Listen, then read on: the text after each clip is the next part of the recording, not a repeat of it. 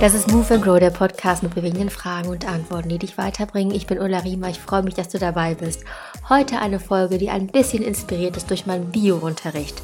Wie kann der Zyklus dabei helfen, dass Mädchen und Frauen sich selbstbewusster oder mindestens mit sich verbunden fühlen? Wie soll das gehen, wenn wir Schmerzen haben, Schokoladenheißhunger, Stimmungsschwankungen und wie wirken eigentlich die Medikamente, die wir manchmal einwerfen?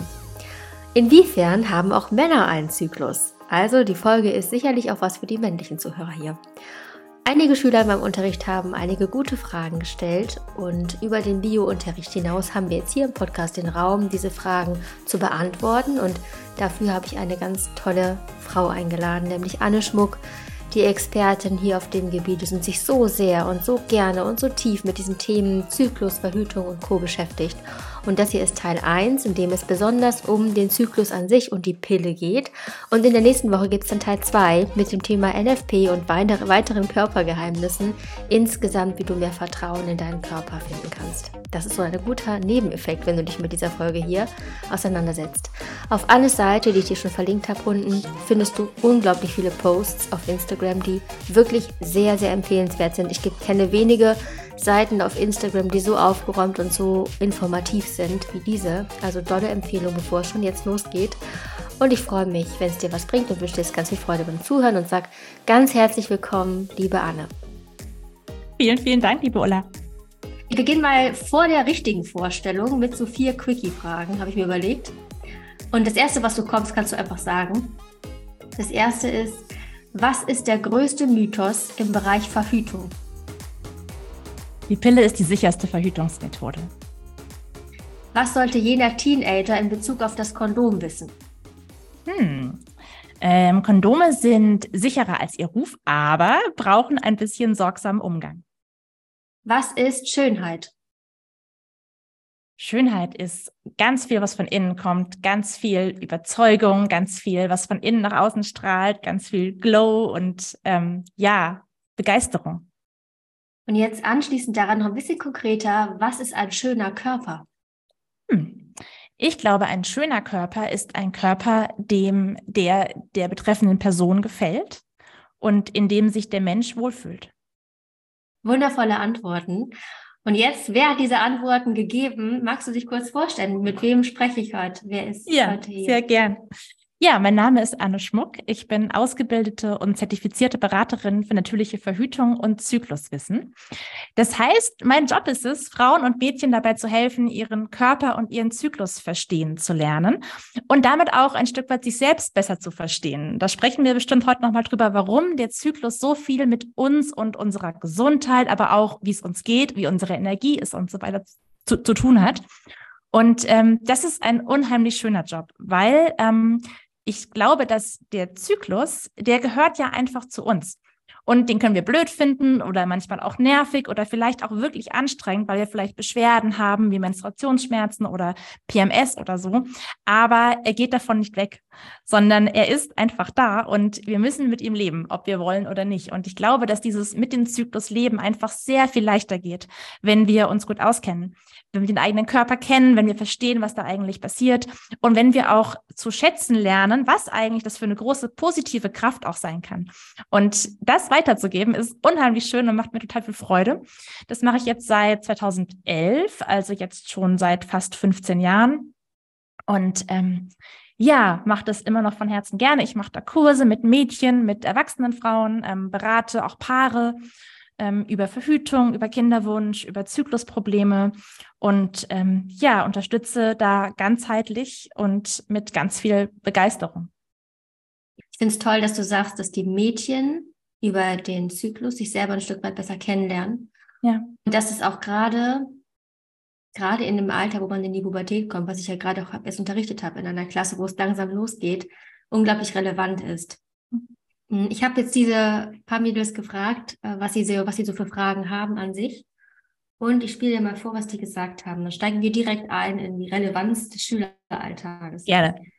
Wieso bekommt man oft Bauchschmerzen? Also wieso bekommt man seine Stimmungsschwankungen und wieso halt manche nicht? Wieso bekommen Mädchen ihre Tage und Jungs nicht? Wieso müssen wir Mädchen bei der Periode immer so viel Schokolade essen? Ähm, wieso bekommen wir unsere Tage? Wie kann man mit einer bestimmten App oder dem Handy bestimmen, ob man schwanger ist oder nicht und laut den Temperaturen? Und wie sicher ist das? Ja. Ja. Also Okay. ein buntes, gefächertes Angebot anfragen. Du kannst Ja. anfangen, womit du magst. Gerne. Also ich habe ganz viel gehört, ähm, warum bestimmte Sachen so sind, wie sie sind. Also Stimmungsschwankungen, Lust auf Schokolade, ähm, Schmerzen. Das ist ja ein ganz großes Thema. Ähm, viele, leider sind viele Mädchen und Frauen von Menstruationsschmerzen betroffen.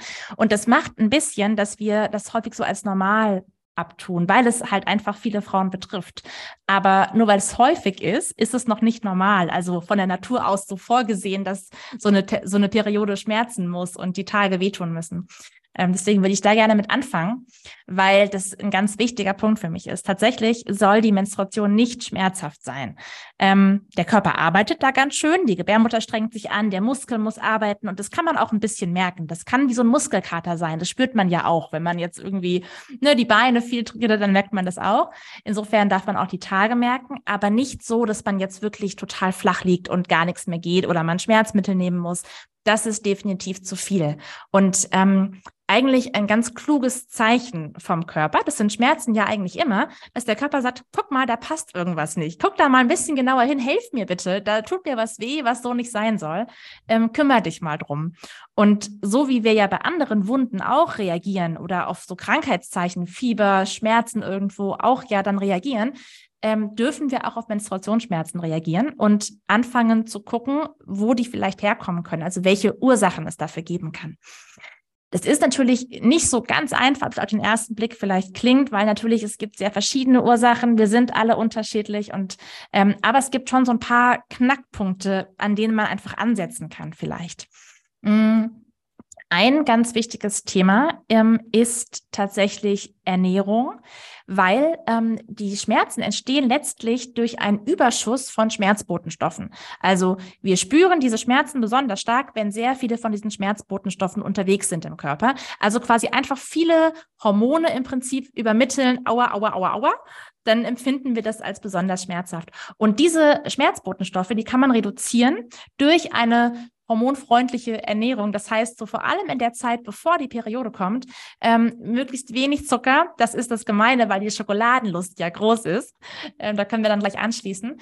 Also möglichst wenig Zucker ähm, und auch manchmal ist auch Weißmehl so ein bisschen so ein Problem. Man kann einfach ausprobieren, ob einem das gut tut oder nicht.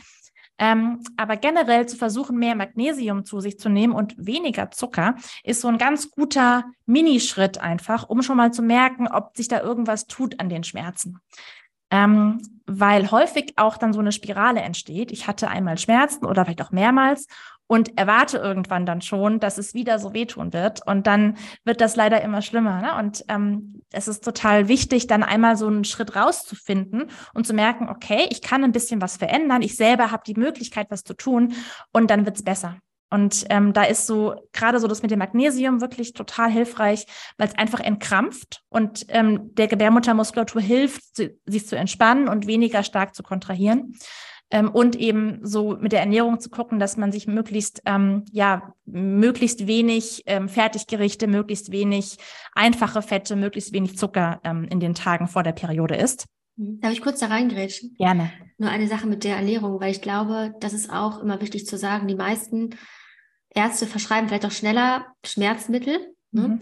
Und das geht, so wie ich das jetzt auch mich in der Vorbereitung nochmal informiert habe, auch auf den Darm, oder? Ja, richtig. Und der Darm wiederum ist ja auch irgendwie ganz krass gekoppelt, auch dass der anders arbeitet, wenn man seine Periode hat. Das heißt, Ja. da macht man, wo du gerade diesen Kreislauf ansprichst, macht man, glaube ich, so einen Teufelskreis auf, Mhm. wenn man dann Medikamente nimmt und dann ist der Darm irgendwie beeinträchtigt. Ne? Deswegen das Magnesium ist schon mal eine ganz gute Anlaufstelle auf jeden Fall. Das bekommt man dann, ja, man kann diese Brausetabletten nehmen zum Beispiel, oder? Oder einfach in der, in der Drogerie gibt es ja irgendwie so Magnesium. Genau, das kann man, wobei man schon natürlich ähm, wissen muss, dass natürlich tatsächlich da diese ganz günstigen Brausetabletten meistens auch nicht so besonders viel helfen, weil die einfach nicht so hoch dosiert sind und da auch noch so viele ähm, andere Stoffe mit beigemischt sind, die ähm, dann den Darm auch wieder beeinträchtigen. Aber ich, tr trotzdem ist es besser als nichts, glaube ich.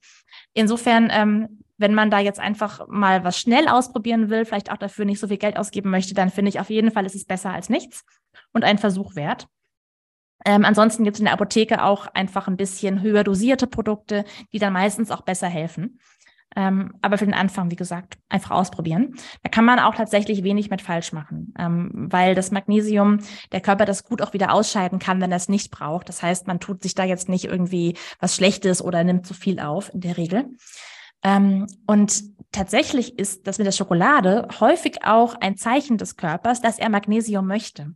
Also die Lust auf Schokolade ähm, ist meistens eigentlich ein Magnesiumbedarf, denn Schokolade schmeckt zwar super lecker, esse ich auch gerne, aber die braucht der Körper eigentlich ja nicht wirklich. Das heißt, dieses, dieses Bedürfnis nach Schokolade ähm, meint eigentlich nicht den Zucker, sondern es meint meistens eigentlich Magnesium ähm, so dass man auch da zwei Fliegen in einer Klappe schlagen kann, wenn man Magnesium einfach ein bisschen ähm, erhöht, dass man dann auch meistens weniger Lust, also Heißhunger auf Süßigkeiten hat. Ja, das gebe ich auch in den nächsten Stunden dann weiter. Wusste ich auch nicht, dass das so einhergeht miteinander. Genau. Und das mit dem Darm, was du angesprochen hast, das stimmt. Ähm, allein schon deshalb, weil der Darm ja oder der Bauchraum insgesamt ist relativ eng und die Organe liegen da alle relativ eng beieinander. Und wenn jetzt die Gebärmutter krampft, und das ist also dieses Ablösen der Schleimhaut, das ist einfach eine Art Muskelkrampf. Der Muskel muss sich bewegen, der muss so sich kontrahieren, zusammenziehen, damit die Schleimhaut abgelöst wird und auch abbluten kann. Und das überträgt sich, diese Kontraktionen quasi übertragen sich eben auch auf die umliegenden Organe, auf den Darm. Das heißt, der Darm wird angeregt, weil die Gebärmutter sich so viel bewegt und so viel arbeitet. Deswegen haben viele Mädchen und Frauen während ihrer Periode auch ähm, mehr Stuhlgang, also schon fast so ein bisschen Durchfall vielleicht auch, häufig vor, der, vor den Tagen eher ein bisschen Verstopfung, eher das Gefühl, der Bauch ist so aufgebläht, da ist der Darm einfach sehr träge. Und wenn dann die Menstruation kommt und die Gebärmutter anfängt zu arbeiten, dann wird der angeschubst durch die Gebärmutter und fängt auch an, mehr zu arbeiten. Und dann geht meist die Verdauung, wird dann meistens mehr und leichter und ähm, ja, genau. Wir sind ja schon direkt in diesem Zyklusphasen drin. Und du hast auch, glaube ich, einen Post, wo das Zyklus Hälfte durchgestrichen ist, weil wir haben ja die Phasen. Oh und ja. Du hast schon ein bisschen an die Phasen jetzt, äh, bist du schon dran gekommen. Magst du mal so sagen, was diese Phasen sind und vielleicht auch so, auch für die Jungs, die zuhören oder für die Männer, was für Phasen hat denn die Frau so? Und auch das, ähm, die Frau ist halt so, so sehr vom Zyklus auch beeinflusst, die wir es manchmal, manchmal gar nicht bewusst uns bewusst machen. Ja, magst du ein bisschen was dazu erzählen? Und ja. Klammer auf, Klammer zu, äh, gibt es auch einen Zyklus bei Männern? Mhm. Also Klammer auf, ja, Klammer zu, aber ähm, es gibt einen Zyklus bei Männern, aber im Gegensatz zum weiblichen Hormonsystem ist das männliche ähm, nur, also schwankt das vor allem im Tagesverlauf, also quasi tagesintern. Das Testosteron ist ja das männliche Sexualhormon und das ist quasi zum Aufstehen am Morgen besonders hoch und sinkt dann im Laufe des Tages immer mehr ab. Das heißt, ähm, ja, es ist sozusagen ein, eine Schwankung im Tagesverlauf und dann am nächsten Tag das gleiche Spiel von vorne. Während tatsächlich bei Mädchen und Frauen es so ist, dass sich der Hormonhaushalt jeden einzelnen Tag verändert. Das heißt konkret, du hast an keinem einzigen Tag den gleichen Hormonstatus wie am Tag davor oder am Tag danach. Und das ist eigentlich ziemlich irre, wenn man darüber nachdenkt. Und wir wissen ja, dass Hormone unheimlich viel beeinflussen. Und insofern ist es eigentlich auch ganz naheliegend, dass auch die Sexualhormone und der Zyklus entsprechend so viele Bereiche unseres Körpers, unserer Gesundheit beeinflussen. Die wirken auf den Muskelaufbau zum Beispiel. Das ist vor allem für, für Sportlerinnen interessant, ähm, dass die sich verschieden auf den Muskelaufbau auswirken und wir deswegen in manchen Zyklusphasen weniger leicht Muskeln aufbauen können als in anderen. Die wirken auf den Stoffwechsel Stoffwechsel, auf den Schlaf, auf die Stimmung, ähm, auf einfach so viele Bereiche, auf die Energie, aufs Energielevel. Und ähm, das ändert sich eben jeden Tag. Insofern hast du vollkommen recht. Der Zyklus beeinflusst uns total krass. Und deswegen glaube ich, dass das Wissen darüber so wichtig ist, weil wir uns selber besser verstehen können, wenn wir wissen, welchen Einfluss diese Hormone überhaupt haben und warum ähm, ich mich eben nicht an allen Tagen gleich leistungsstark fühle oder auch vielleicht mein Bedürfnis nach Aktivität, nach Freunde treffen, nach rausgehen, nach Sport eben an manchen Tagen hoch ist, aber an anderen Tagen überhaupt nicht vorhanden ist und ich mich einfach zurückziehen will. Und das machen halt genau die Hormone in den Zyklusphasen. Und ähm, ja, das finde ich ganz gut, dass du es angesprochen hast, weil tatsächlich ist das ähm, ähm, ja einfach ein, ein Begriff, Zyklushälfte, der so tief in den Köpfen steckt. Und dahinter steckt ja das Bild, dass, jetzt, ähm, dass es ähm, zwei gleich lange Phasen gibt im Zyklus im Prinzip. Und das findet man leider auch in Biobüchern relativ häufig. Äh, zwei Zyklusphasen, Eisprung in der Mitte. So, und ähm, wenn das so wäre, dann bräuchten wir sehr viel weniger Verhütungsmittel, als wir haben. Denn dann wäre es ja sehr einfach zu wissen, wann wir fruchtbar sind. Wenn es immer bei allen Mädchen und bei allen Frauen so wäre, dass der Eisprung in der Mitte vom Zyklus ist. Das ist nicht so sondern im Gegenteil ist der Eisprung im Prinzip das Ergebnis von einer langen, langen Reise, die der Körper macht und die er in dem Tempo macht, in, in dem er es machen kann. Also sprich, wenn ich einen Körper habe, dem es gerade richtig gut geht, der gerade vielleicht Sommerferien hat, irgendwie keinen Stress hat, total gesund ist, keine Erkältung in Sicht, ähm, sich super ernährt und ausgeruht ist, dann kann mein Körper das wahrscheinlich eher schnell. Wenn ich aber jetzt vielleicht gerade zum zweiten Mal Corona hatte oder irgendwie Prüfungen habe und seit Wochen im Dauerstress bin, ähm, dann dauert es länger, weil dann braucht der Körper einfach die Energie für was anderes. Und das ist genau der Grund, warum unsere Zyklen so unterschiedlich sein können und warum auch gerade Mädels am Beginn der Pubertät einfach sehr verschieden lange Zykluslängen äh, quasi feststellen werden, ähm, weil einfach der Körper guckt, habe ich gerade Energie übrig und kann ich jetzt gerade da die Fruchtbarkeit investieren oder brauche ich vielleicht fürs Immunsystem mehr Energie? Muss ich gerade mich irgendwie um, um das Wachstum von irgendwelchen anderen Körperteilen kümmern? Ähm, Braucht es einfach gerade irgendwo anders die Kraft? Und dann geht die nicht in den Zyklus. Und das ist eigentlich auch ziemlich clever, wenn man überlegt, dass ja ein Zyklus zu haben und einen Eisprung zu haben auch heißt, dass man theoretisch schwanger werden könnte. Und schwanger zu werden, das ist für den Körper ähm, ein ganz schön großes Ding. Das ist ganz schön anstrengend. Wir müssen dieses kleine Wesen da in, im Körper austragen und versorgen. Das ist ein großes Gewicht, was da auf unseren Knochen lastet. Die Gebärmutter muss das halten. Das ist ganz schön anstrengend. Und das macht der Körper nur, wenn er weiß, das schaffe ich auch. Ich bin da jetzt stark genug für. Ne? Und wenn ich gerade total durchdrehe, weil ich Prüfungen habe und nicht richtig esse und kaum richtig schlafe und keine Ahnung oder Liebeskummer habe oder was auch immer ähm, und einfach so viele andere Themen gerade da sind, dann denkt sich der Körper, puh, schwanger werden, das ist jetzt gerade überhaupt keine gute Idee, das lassen wir lieber. Und dann verschiebt sich der Zyklus und der Eisprung. Und ähm, was dann passiert ist, dass nicht einfach der, die Länge quasi sich verlängert und der Eisprung trotzdem brav in der Mitte bleibt, sondern die erste Phase, die bis zum Eisprung dauert, die wird länger und länger und länger. Die kann dann vielleicht acht Wochen dauern oder drei Monate oder in manchen Extrem, Extremfällen auch ein halbes Jahr, bis es irgendwann zum Eisprung kommt. Und dann folgt die zweite Phase, die geht dann vom Eisprung bis zur nächsten Menstruationsblutung. Und diese Phase, die kann sich nicht einfach verlängern, sondern die ist ganz konstant in ihrer Länge. Die kann maximal 16 Tage dauern.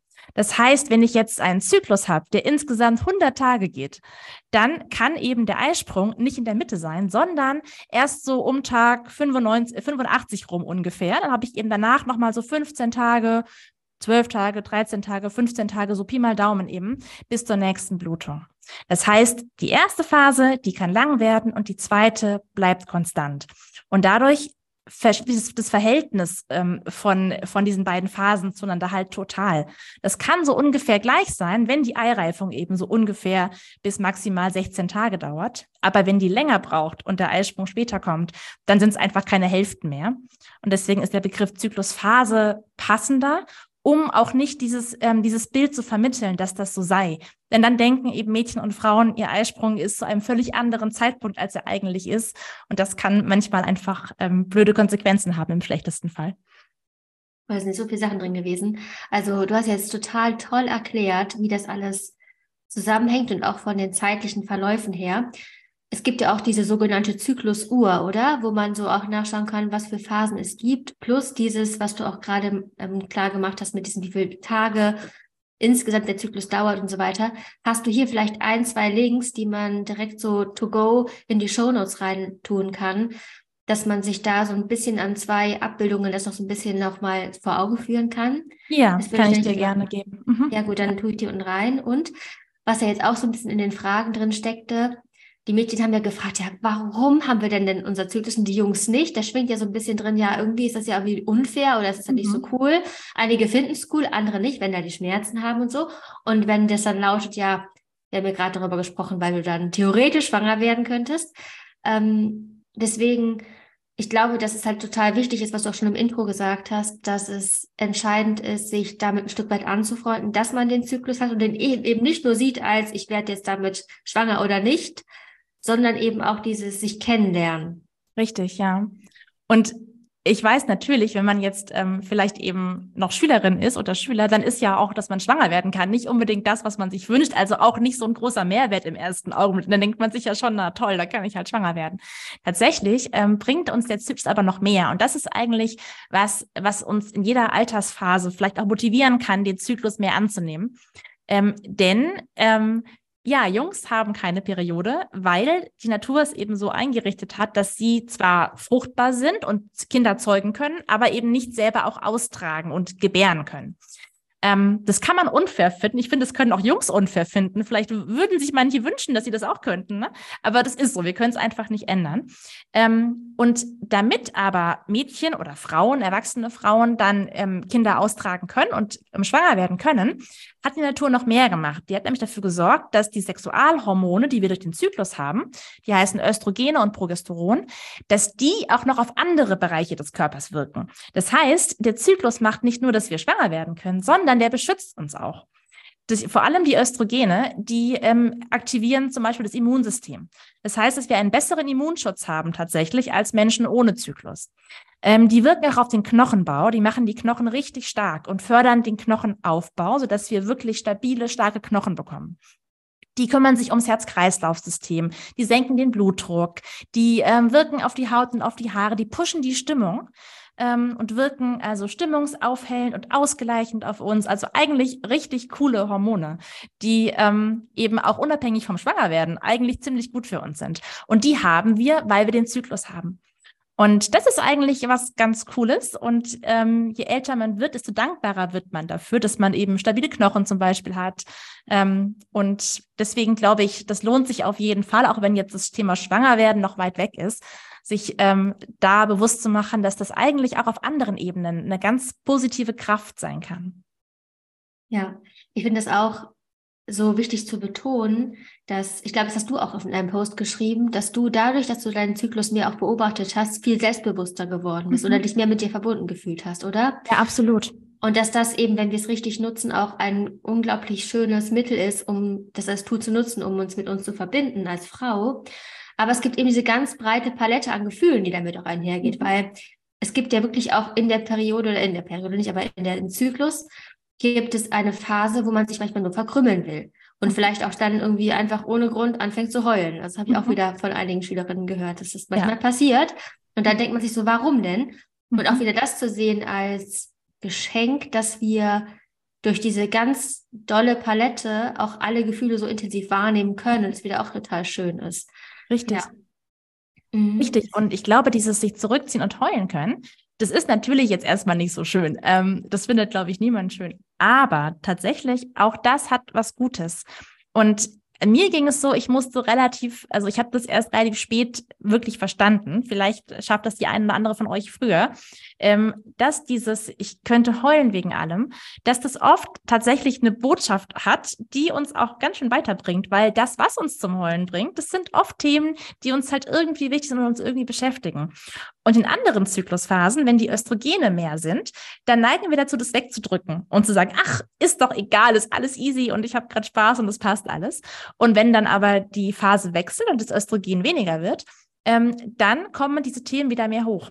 Und das ist auch eine Möglichkeit tatsächlich, sich bewusst zu sein und so ein bisschen mal zu reflektieren, so ja, wie geht's mir mit manchen Sachen? Ist, sind vielleicht manche Beziehungen für mich nicht mehr gut? Merke ich vielleicht eigentlich, dass ich aus irgendwelchen Freundschaften rausgewachsen bin, dass mir der Kontakt zu manchen Menschen vielleicht nicht gut tut, dass ich irgendwas mit meinen Eltern habe, was mich irgendwie belastet oder was auch immer. Also Themen, die wir so mit uns rumtragen, die kommen meistens in dieser zweiten Zyklusphase deutlich heraus. Und das ist erstmal blöd. Aber andererseits ist es auch gut, dass sie rauskommen. Und wenn man da schafft, so, so ein bisschen so ein Ohr für zu haben und das mal so bewusst wahrzunehmen, was einen da eigentlich zum Heulen bringt und was eigentlich alles so blöd ist, hat man auch die Chance, vielleicht manche Sachen zu ändern. Und ähm, das ist manchmal schon auch so eine ganz gutes, ja, so eine Art Bilanz ziehen, kann man vielleicht sagen. So, ne? Was ist in meinem Leben gut und wo denke ich vielleicht, ja, da wäre es eigentlich schön, wenn es anders wäre. Und ähm, das ist, glaube ich, was, wenn man schafft, das auszuhalten und das anzunehmen, dann kann was Gutes daraus entstehen. Ja, das ist so wie dieses, also Gefühle sind so ein Stück weit auch Kompass an der Mhm, Stelle. genau, Ja. genau. Mm, Jetzt haben wir auch, also eben im Intro schon gesagt, dass äh, so ein Mythos, die Pille ist das sicherste Verhütungsmittel und das würde ich gerne mal verbinden, auch mit dem, mit der Frage, es gibt ja viele Frauenärztinnen, also ich würde sagen, einige immer noch, es gibt viele, die es nicht mehr machen, aber viele verschreiben die Pille immer noch bei Ja. starker Akne oder bei starken Schmerzen. Ja. Was macht die Pille Mhm. konkret an der Stelle? Ja, Was ist das Wichtigste? total gute Frage. Das finde ich eine super Frage. Ähm, was wir, also um das zu beantworten, würde ich gerne noch ein Wort zum Zyklus sagen. Ähm, die Eierstöcke, in denen ja also viele von den Hormonen gebildet werden und die Eizellen am Anfang heranreifen im Zyklus, die ähm, handeln nicht einfach auf eigene Faust. Also die entscheiden nicht einfach selber so, ich mache jetzt mal was, ich mache jetzt mal einen Eisprung, sondern die kriegen Anweisungen vom Gehirn. Unser Gehirn steuert ja eigentlich alle Prozesse im Körper. Ne? Das sagt uns Bescheid, ob wir aufs Klo müssen, ob wir Hunger haben, ob uns kalt ist und so. Das kann die Temperatur ähm, erhöhen oder absenken. Also das steuert im Prinzip alle Prozesse und auch den Zyklus.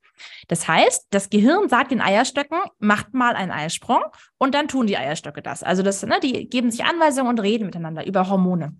Ähm, und das ist der Punkt, an dem die Pille einsetzt. Die Pille funkt da quasi dazwischen. Die sagt dem Gehirn, brauchst gar nichts zu tun, ist schon alles erledigt, du kannst einfach still sein und musst keine Befehle geben. Und dadurch spricht das Gehirn dann nicht mehr mit den Eierstöcken und die Eierstöcke machen auch nichts mehr.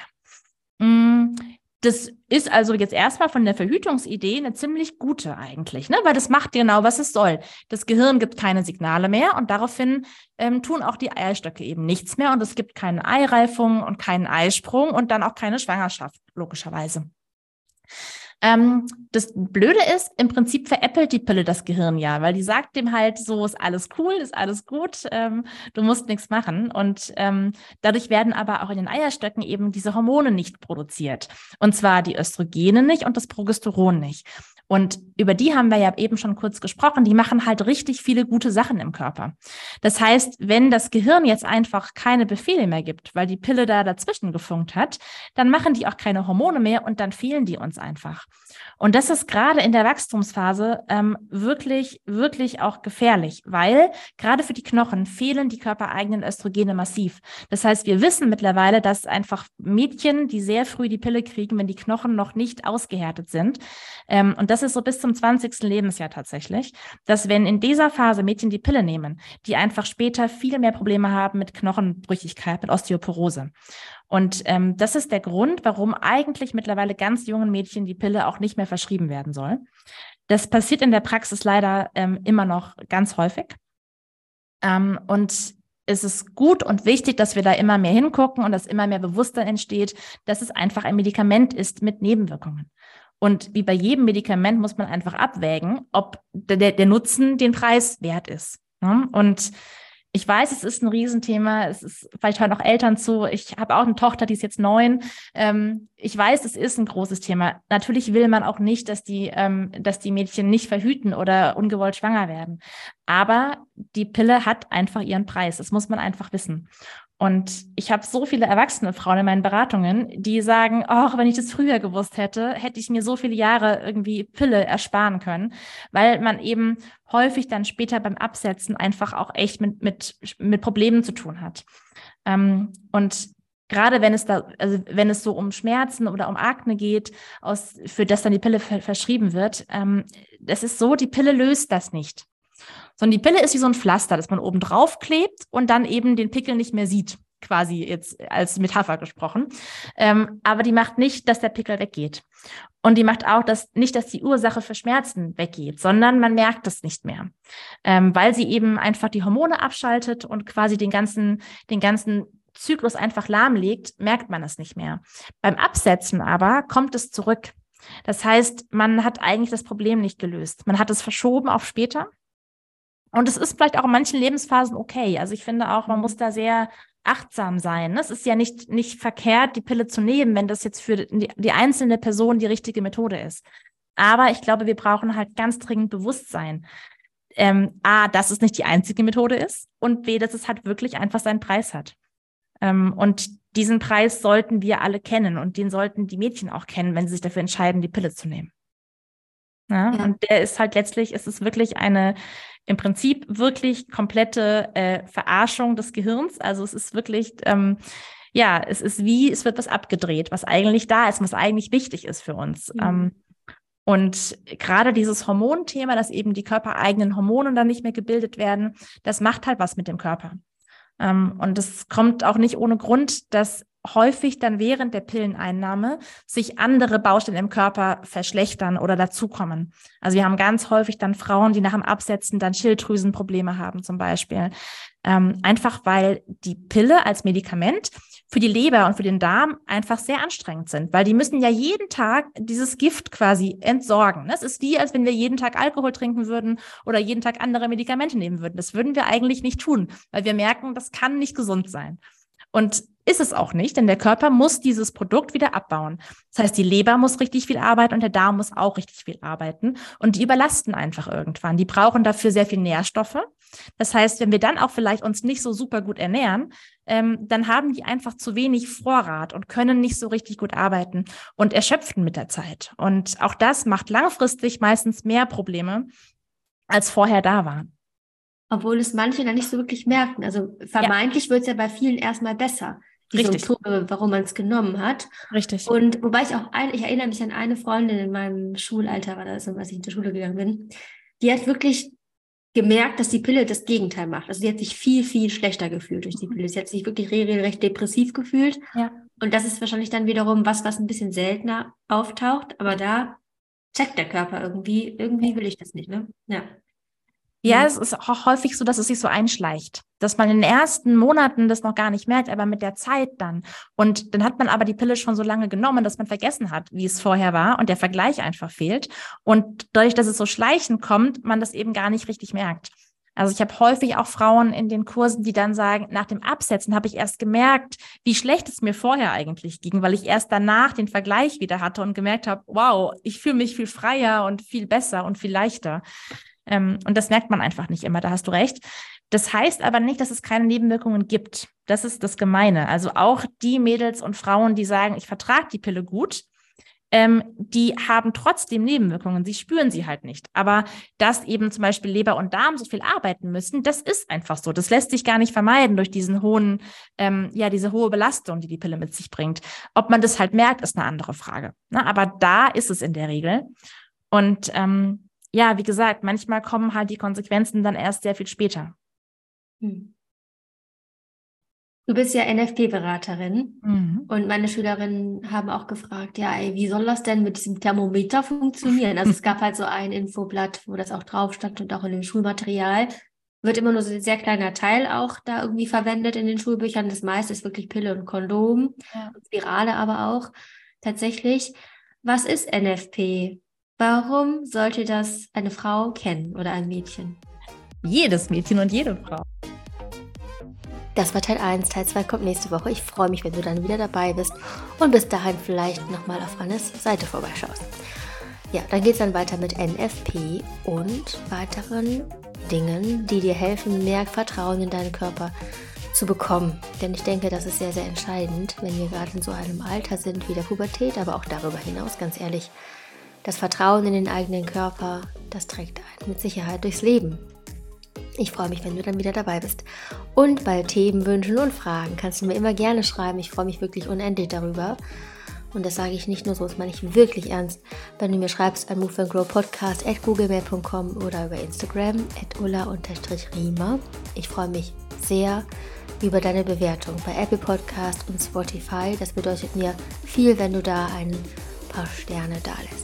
Und ich wünsche dir eine ganz tolle Woche weiterhin. Ich freue mich, wenn du nächste Woche wieder dabei bist und wünsche dir eine großartige Woche und einen baldigen guten Start in die Ferien, falls du in NRW bist. Ja, also alles Gute für dich. Bis zur nächsten Woche. Mach's gut. Ciao.